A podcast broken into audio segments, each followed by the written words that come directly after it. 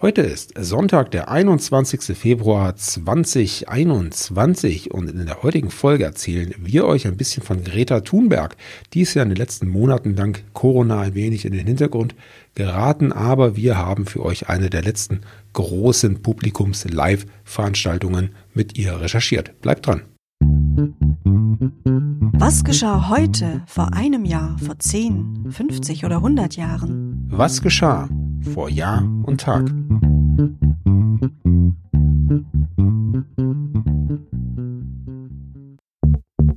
Vor einem Jahr.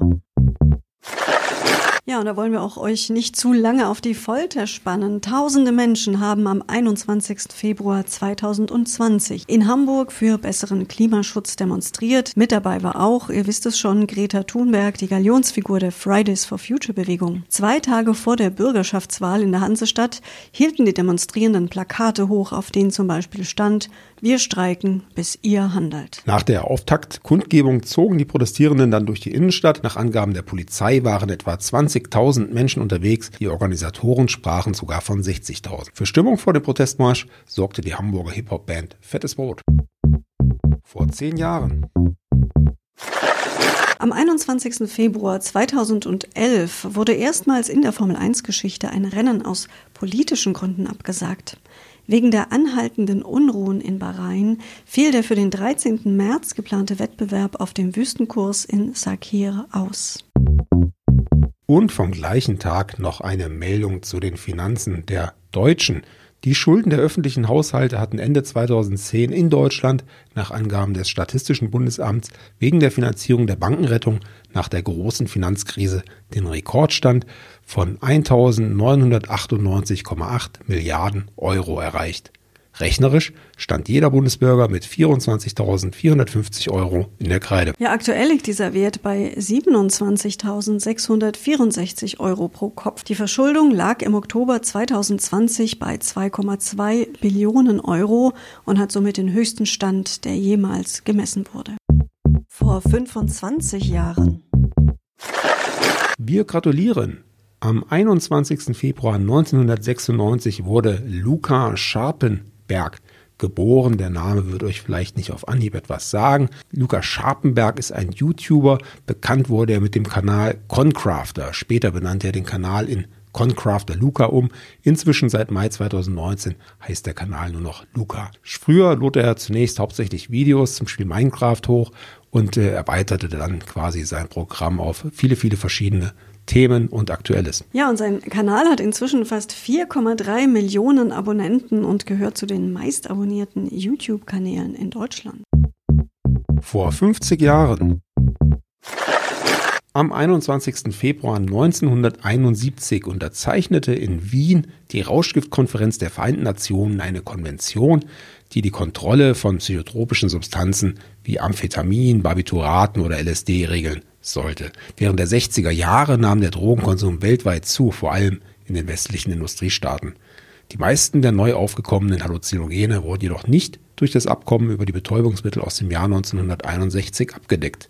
Dieses erstreckte sich lediglich auf Drogen wie Cannabis, Kokain oder Opium. Ja, und diese neue Konvention, eben am 21. Februar 71 unterzeichnet, sollte vor allem den privaten Konsum eindämmen und die Verwendung für wissenschaftliche und medizinische Zwecke regulieren. Sie erfasste nahezu jede bekannte bewusstseinsverändernde Substanz und trat am 16. August 1976 dann in Kraft. Und noch News vom gleichen Tag. In Berlin sprach sich die Synode der evangelischen Kirche in Deutschland für die Ostpolitik der damaligen SPD-FDP-Bundesregierung aus. Sie bezeichnete sie als eine Politik des Friedens und der Versöhnung. Vor 75 Jahren. Am 21. Februar 1946 in London geboren, ist Alan Rickman, heute vor 75 Jahren also. Er war ein britischer Theater- und Filmschauspieler sowie Regisseur, insbesondere für das Theater. In jungen Jahren machte er zunächst eine Ausbildung als Grafikdesigner, bevor er mit 26 Jahren ein Stipendium für die renommierte Royal Academy of Dramatic Art bekam. Später spielt er dann in einigen bekannten Filmen mit, zum Beispiel den Sheriff von Nottingham in Robin Hood, König der Liebe Und dass er auch komödiantisches Talent besaß, das konnte er in den Filmen Galaxy Quest planlos durchs Weltall und Dogma unter Beweis stellen.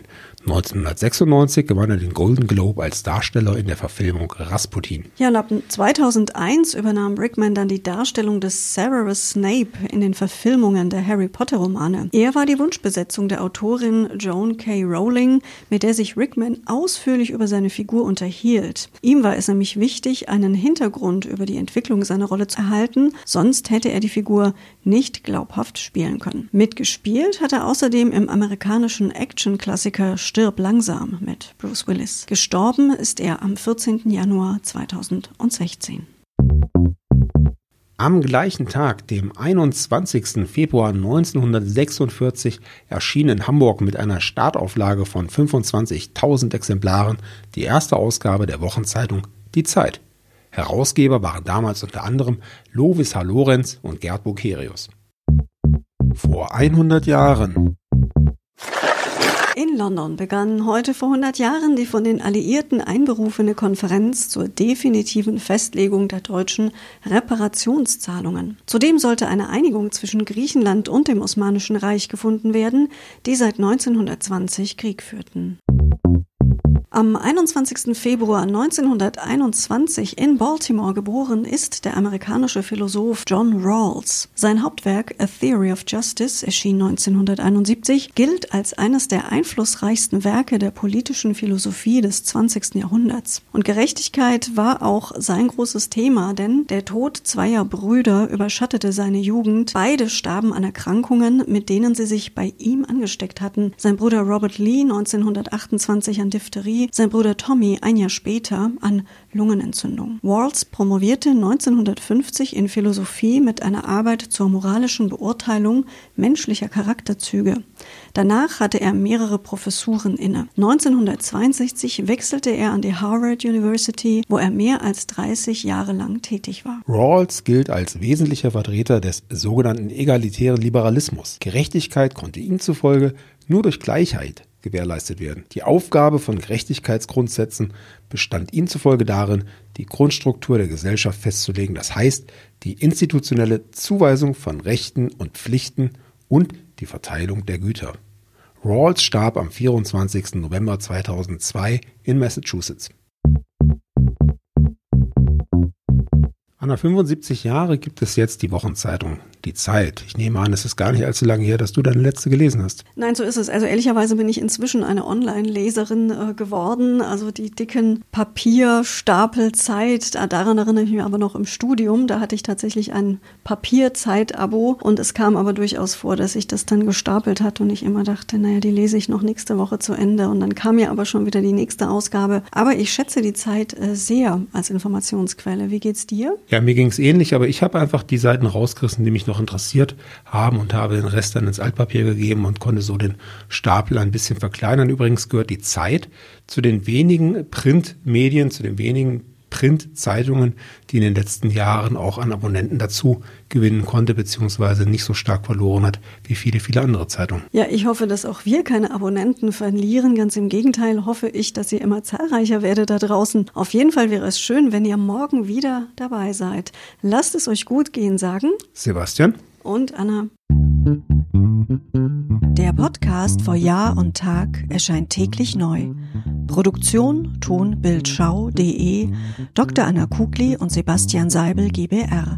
Mit uns können Sie sich hören und sehen lassen.